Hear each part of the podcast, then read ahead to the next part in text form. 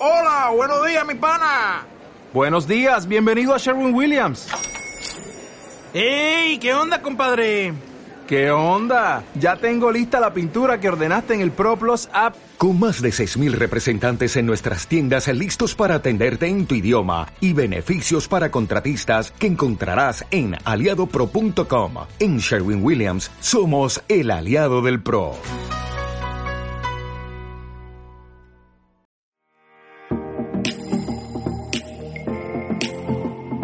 Una ventana es un elemento arquitectónico ubicado en un vano elevado sobre el suelo y que se abre en relación al exterior con finalidad de proporcionar luz y viento.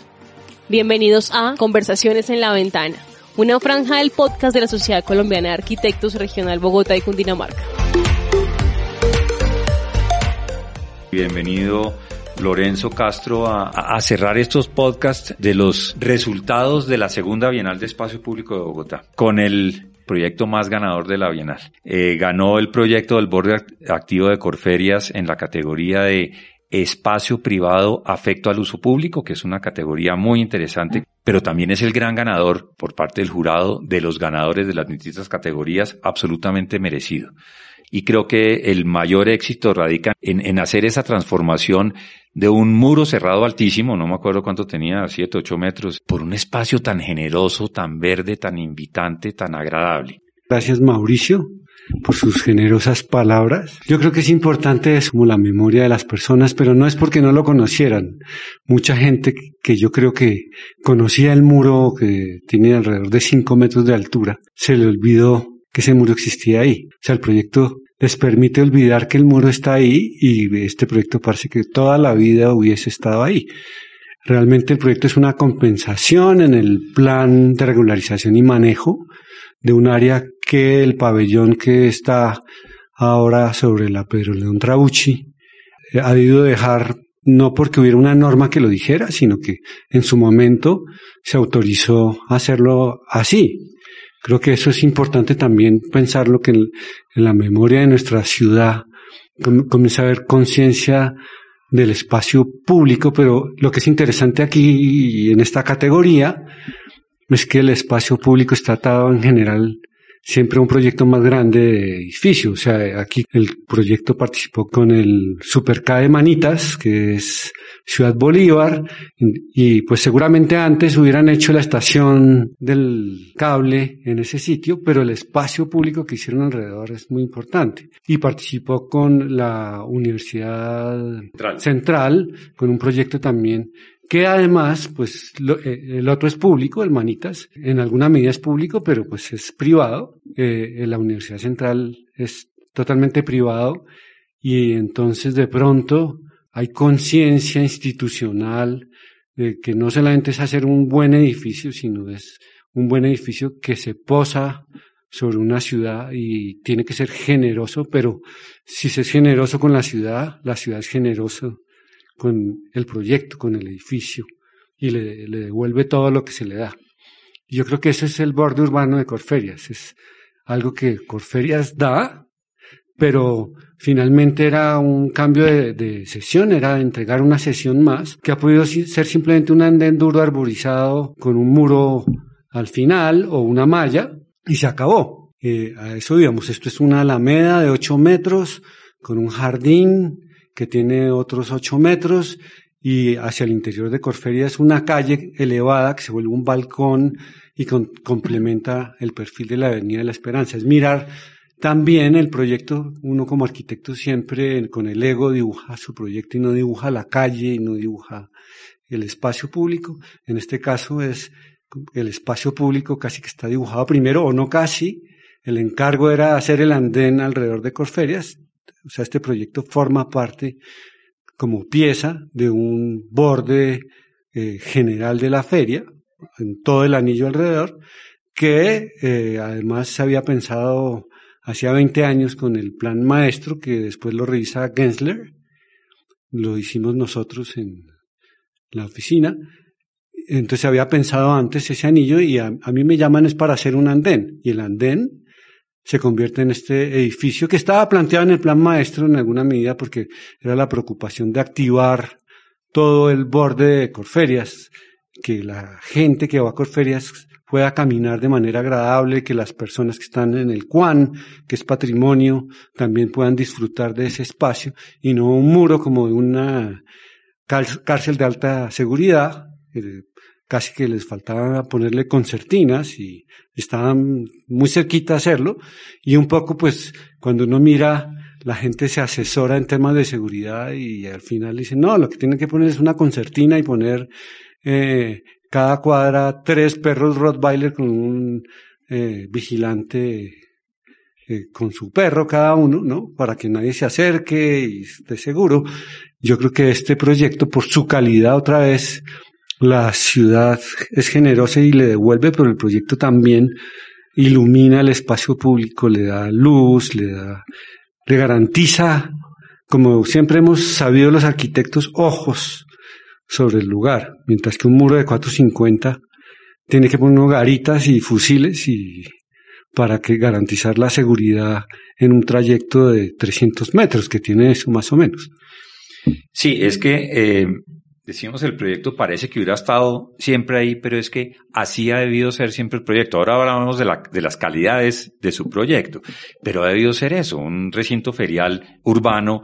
Eh, yo creo que ha cambiado mucho también con, con el edificio nuevo sobre la Trabucci y con Ágora definitivamente, pero es una, y con el Cuan. Es que el Cuan es la presencia inicial que es muy generoso en eso, en verde, en espacio público. Y finalmente, aunque esté enrejado, uno, uno alcanza a percibir lo que pasa dentro del Cuan y eso no pasaba con la, con la, con Corferias.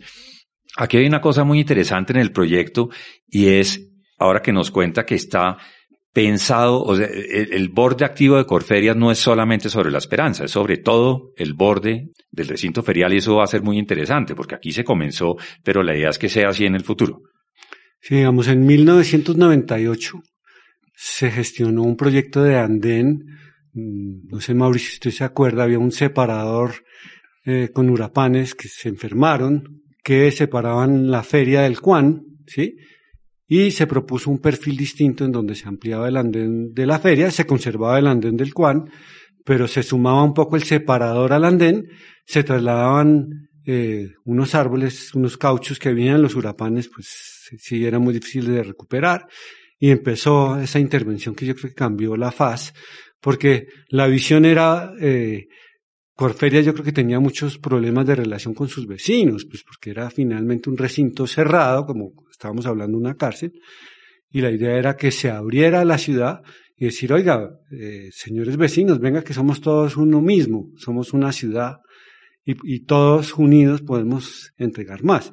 A mí en el Cuan creo que está eh, todavía a tiempo, pero también lejos de hacerse un proyecto de borde que reemplace esa reja, que la corra hacia atrás, que mire un poco el tema de los parqueaderos. De hecho, nosotros en el plan maestro proponíamos el edificio de la Universidad Nacional, que nunca se terminó y que lo tenían como vivienda de apartamentos para indígenas que venían a visitar la ciudad, para minorías raciales, en, eh, convertirlo en el hotel que más tarde se hizo dentro del recinto. Nosotros queríamos sacarlo para integrar el Cuan en todo este espacio. Yo creo que en la medida en que haya una mirada urbana mucho más amplia, se vuelve también mucho más potente. Y el proyecto del borde activo, que usted dice que si es todo el borde, pues especialmente donde está el borde activo era lo que se pretendía activar, pero sí, es en alguna medida el proyecto del andén sobre el arco activó muchísimo ese espacio, ¿sí?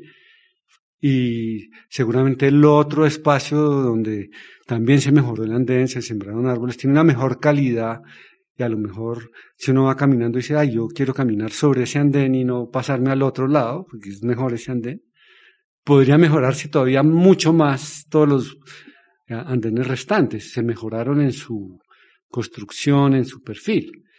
Pero sí, la intención es activar las relaciones hacia la ciudad, no encerrarse y eh, tener esa noción del confort, que es una noción encerrada. Yo no salgo del recinto, estoy protegido, estoy seguro, no me pasa nada, sino ser más generosos también desde el recinto mismo y desde la ciudad.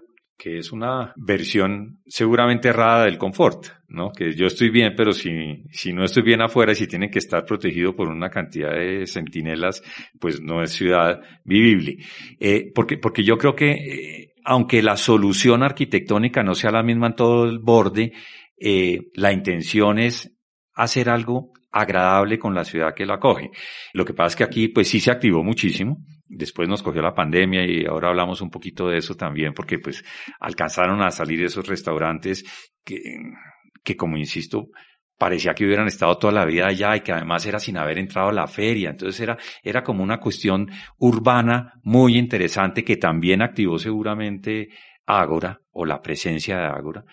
Pero aquí hay una cosa muy interesante ya en el proyecto. Eh, y es, es como esa noción de, de disolución del límite, es decir, que no es que aquí arranca la feria porque hay un, después de un andén plano de solo concreto, sale un muro de cinco metros cerrado y, y aquí para allá está la feria, sino que aquí es como una sucesión de espacios en un proyecto muy singular porque el predio pues era un larguero, ¿no? De ciento, 30 metros.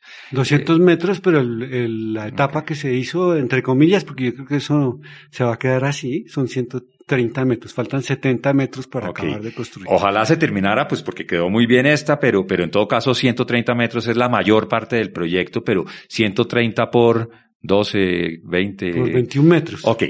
Eh, en la que hay, es un proyecto muy pensado en la sección, en el corte. Bueno, son como, finalmente, como por 30 y... Contando el andén. metros, contando la alameda. Claro, pero, pero eso está muy bien también dentro del proyecto y es que no llamemos andén, sino alameda. No hay fragmentos. Eh, claro, sino que es una cuestión integrada, es un proyecto de 30 metros, por, muy largo, pero que está muy pensado en sección, en el corte.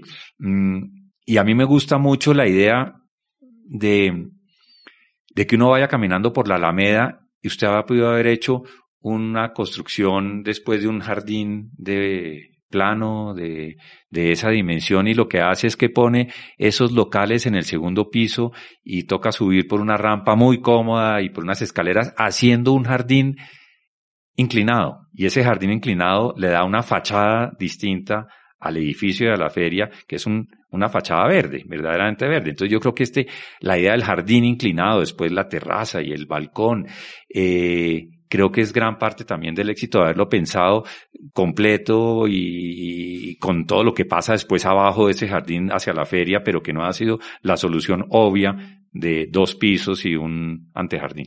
Sí, ahí hay una referencia para mí muy importante bueno, yo hace rato eh, estoy tratando de hacer la banca más larga de Sudamérica, no sé si del mundo.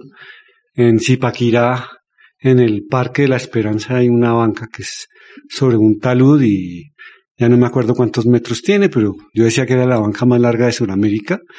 Pero esto, cuando digo Sudamérica, tiene que ver con una noción a un referente que es toda la arquitectura maya precolombina, que está sobre plataformas y que además aprovecha el largo, como si uno mira la arquitectura neoclásica, por ejemplo, pone, pondría un portón en la mitad y dividiría para un lado y para los otros los, cientos, los 200 metros, 100 para un lado, 100 para otro. La arquitectura precolombina maya, si usted mira, de pronto si hay una puerta en la mitad, pues la puerta no se marca tanto, hay un dintel largo, un basamento largo, ¿sí? Que genera sea, la longitud es muy importante. Eso que usted nota de los 130 metros me parece que son fundamentales porque están apoyando un perfil de una vía que el perfil además se construye en el otro sentido con el corte. Eh, el corte, eh, entonces, pues es una sucesión de espacios y eh, parte de la generosidad de la feria es entregarle ese espacio, entregarse jardín, entregarse balcón sobre la vía, o sea, sentir que forma parte del perfil de la Avenida La Esperanza con Ágora, desde luego, del otro lado, pero también un recuerdo de infancia, que es el aeropuerto El Dorado, ir uno a despedir a sus papás que se iban para algún lado y poder caminar por la terraza y verlos por la ventanita del avión y despedirse. Aquí es subir a ese jardín, llegar a unos locales y tener algunos espacios donde no hay local, sino unos patios verdes que dan al interior, ablandan la feria al interior. pero usted estando por fuera de la feria poder ver qué está pasando dentro de la feria, que es un poco lo del aeropuerto. Lo otro es que hacia el interior de la feria pues hace falta verde, la feria es dura, es, tienen cuidado con ciertos jardines y han tratado de hacerlo con mucho cuidado. Bueno, tienen un cliente como la feria que es increíble pues porque sabe que van a mantener las cosas. hay un dintel que tiene los 130 metros que se parece a los dinteles precolombinos, pero es verde. La idea es que tiene jazmín de olor y que el jazmín de olor empieza a caer y va a oler. Y tiene unas bugambilias que están creciendo, unas veraneras que están creciendo y se demora más en crecer que van a florecer naranjas, blancas, amarillas, ¿no? Entonces, también hacia el interior eh. Sí, es que, es que son muchos temas y quisiera que habláramos también un poquito, un poco de, de, de lo que genera esta categoría, porque ya lo dijimos al principio, me parece muy interesante como ese compromiso de los privados con la ciudad. Pero hay uno que, que, que le quería hacer referencia y es a lo último que estaba hablando de esas veraneras. Y es mucho a la mano, a la sensibilidad, como a, a, que sea agradable.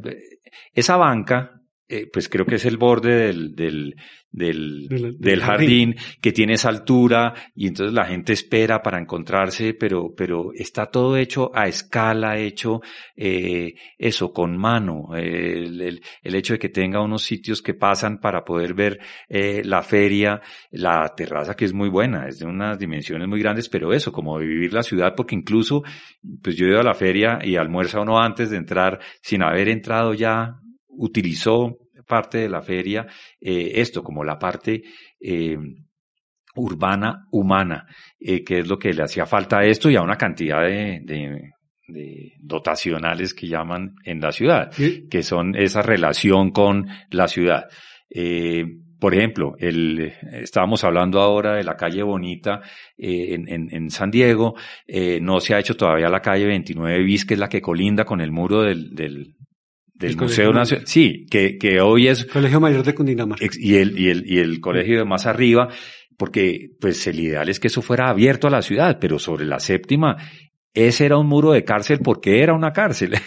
eh, pero hoy es un espacio súper agradable. Y lo que la gente llamaba aquí en Bogotá la muralla y que tenga neoclásico como era Reed, el, portón en el centro de una cárcel además muy bonita, eh, pues el espacio público exterior es muy, muy interesante. Desde el comienzo de, cuando se transformó en museo, en el 47, pero también con los últimos proyectos que han hecho eh, de mejoramiento del espacio público. Entonces esa sensibilidad se siente. Eh, yo no había visto, le confieso, a mí me ha gustado mucho el proyecto desde el comienzo. Eh, y ahora que se presenta la Bienal, pues lo he visto con otros ojos. Eh, y sí había visto en el dibujo del corte eh, la grilla que hay hacia adentro y ya empezó a coger a crecer esas, esas, esas, esa vegetación. Eso creo que es parte de esa sensibilidad que inunda todo el proyecto, que son una cantidad de cosas a una escala muy grande, pero también a una escala muy reducida, que es lo que toca la gente, lo que ve la gente, lo que huele la gente.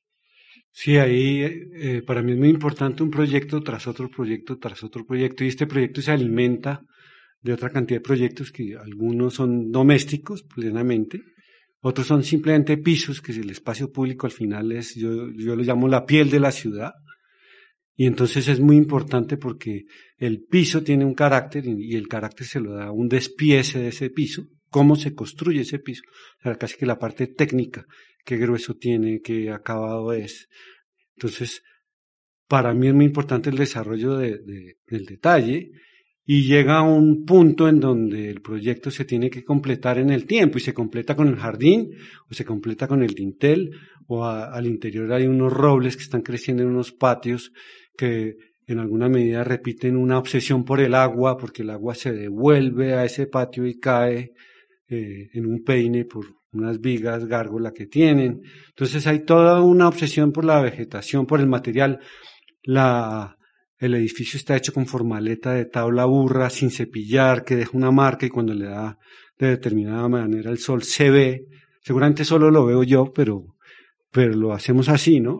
Y a mí, pues, Eso es difícil de entender. Es tan difícil que pues hicimos el edificio del acueducto del Centro Operativo del Agua con una fachada que pidieron que fuera verde y era con un silicato que reacciona con el concreto, un silicato acuarelado con agua disuelto y era una fachada verde que la idea fue que pusimos unas ranuras en la parte superior del muro para que se manchara de determinada manera y alguien dijo eso hay que mantenerlo y cogieron y lo pintaron de gris basalto con con elementos negros. Lo que estoy diciendo es que los edificios también los tiene que abandonar uno y queda lo bueno, o sea, en el, centro operativo del agua, se llamaba CROA porque es Centro Operativo de Recursos del Agua, el edificio, en lugar de paramentarse, se retrocede, deja un patio de maniobras a la vista, también con unos jardines, con unos árboles, y eso está ahí, eso nadie se lo va a quitar, a menos que alguien decida construir el lote de alguna manera.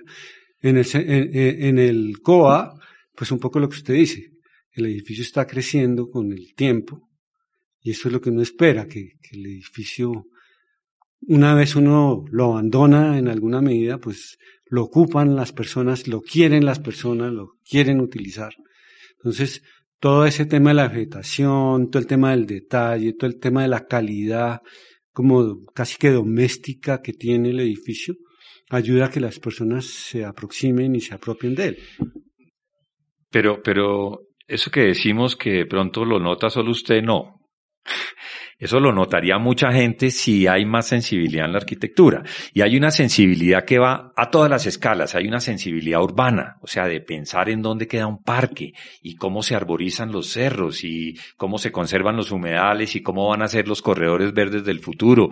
Hay una sensibilidad urbana, una sensibilidad en los edificios, hay una sensibilidad hasta el detalle, porque una chapa también es importante. Es la que uno coge con la mano y entonces el color de, de, de los pisos y un mesón, de una cocina también es importante y cómo le entra la luz. O sea, esas cosas que pensamos que no la notan muchos y que a veces la notan solo unos arquitectos no están ciertas. Yo creo que la notan algunos arquitectos y la mayoría de la, no, no, gente. Eso que estoy diciendo es verdad.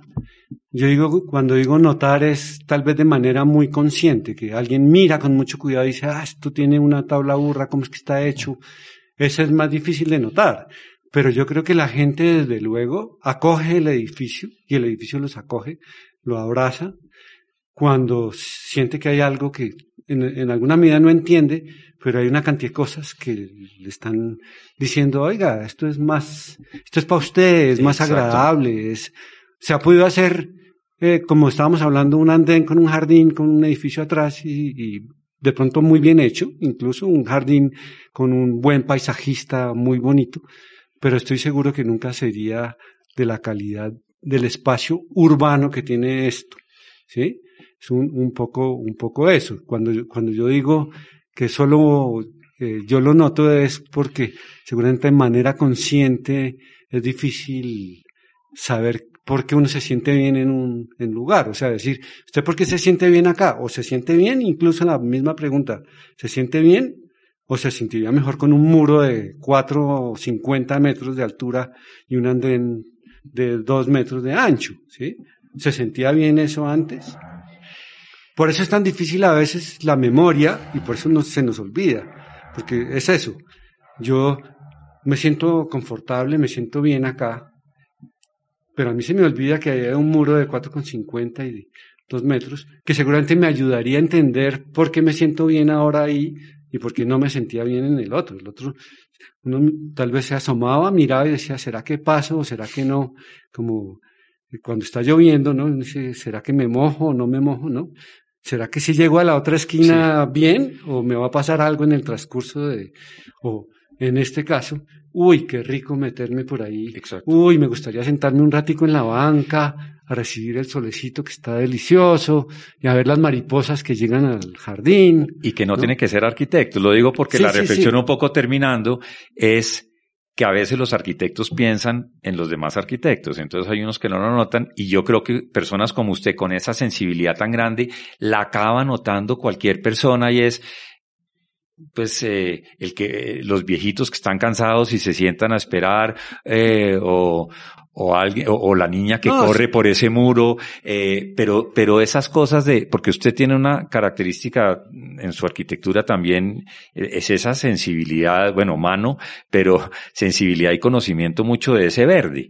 Eh, lo ha hecho en todos sus proyectos, en el Parque del Agua y en Niquía y en, en el acueducto y en, en el Jardín Botánico de Medellín. O sea, hay una cosa de compenetración y así debía ser. Lo que yo pienso es que la gente piensa que es que así debía ser y esa pátina, esa pátina, ese, ese, ese musgo, ese verde que se empieza a apropiar de las construcciones, eh, y en este trópico, eh, pues en vez de, de, sentirse como una cosa agradable, hay gente de administración que piensa que es una cosa que hay que limpiar, ¿no? Entonces que el árbol, entre más chiquito sea, más fácil de limpiar las hojas y, como esa concepción de un orden que no es el orden que nos merecemos, que es un orden eh, rico, agradable y eso, para tomar el sol. yo, yo, yo, yo pienso que cualquier proyecto es una oportunidad increíble dependiendo cómo uno lo tome. Y yo le prometo que cada vez que yo cojo un proyecto, lo veo como la oportunidad de hacer algo que me emocione a mí profundamente. Puede ser que no lo logre, ¿no? Pero esa emoción, además, la idea en el proyecto es poderla transmitir a los demás, no a los arquitectos, a todos. Y es la calidad, la pequeña calidad de las cosas, empezando por los materiales, que si son de calidad, que aquí empezamos a decir, uy, el presupuesto hay que bajarle, hay que bajarle, y le bajan y le bajan, y, no se dan cuenta que es que le están bajando a la calidad del proyecto y se, y se sienten satisfechos porque el proyecto costó menos, pero resulta que es que costó mucho más porque no es un proyecto representativo para las personas, para el común de las personas que lo va a utilizar. Entonces, pues si uno puede tener el Taj Mahal con mármoles blancos, ¿sí? ¿Por qué no? O sea, habría que ver el presupuesto. Seguramente a mí me ha tocado trabajar con las uñas y no con el mármol blanco del Taj Mahal, ¿no? Es con los materiales que da la tierra, el ladrillo, la tierra misma, el jardín. La piedra. No es el Taj Mahal, ¿sí? Pero el Taj Mahal, cuando hablo del Taj Mahal es porque es cuidadoso en el detalle, cómo recibe la luz. Eh, hay una cantidad de cosas que no es solamente por un material lujoso, sino cómo está puesto. Y eso es lo que le da calidad.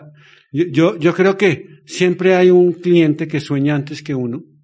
Y pues esto, esto lo digo todo el tiempo. Uno tiene que devolverle al cliente el sueño mucho más allá que el sueño mismo del cliente, con el sueño de uno. Y lo que pasa normalmente es que es al revés, es, venga, yo hago factible su sueño. Entonces, venga, empiezo a recortar para hacerlo factible, que valga dentro de esto y punto. Y no piensan en el tiempo del, eh, del edificio o del proyecto, el tiempo que permanece para los demás, sino piensan en cuánto tengo yo, cuánto le invierto y eh, eso se inaugura y después pasó. No, el proyecto queda ahí por no sé cuántos años. O sea, yo, por ejemplo, les estaba contando lo del acueducto. Espero que algún día alguien, cuando yo no esté aquí, pase y diga, uy, esa pared, vi una foto que era verde y cómo la fueron a pintar así. Entonces, venga y le echamos hidrolavadora, lo limpiamos y le volvemos a echar el silicato y se, se recupera. Pues, sí, porque los proyectos creo que pueden llegar a tener tal fuerza que incluso eh, aguantan toda clase de intervenciones, eso es lo que yo aspiro, y que después incluso aguantan volver a, a, ser parte de su origen o a mejorarse, no sé, aguantan otras cosas, pero es el tiempo, el tiempo es fundamental, el tiempo. Pues yo creo que, que eso es lo que se nota en este proyecto y en todos los de su obra. Ojalá le pase eso al, al acueducto alguna vez, que llegue alguien con esa sensibilidad otra vez.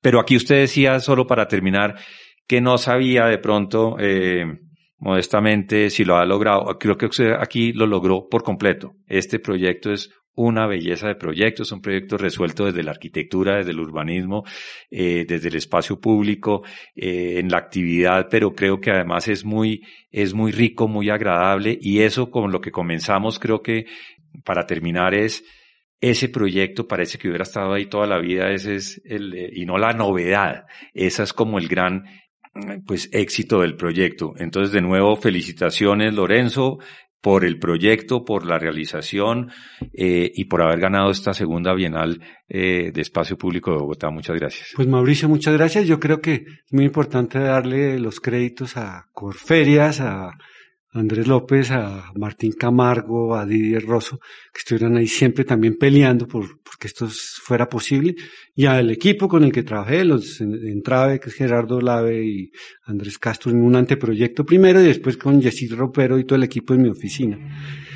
Pero eh, creo que lo que es más importante al final es algo de lo que empezamos hablando también y es que ya no hay proyecto posible sin un espacio público y sin ciudad. que yo creo que el proyecto necesita el tapete, el tapete o la piel de la ciudad que es el espacio público.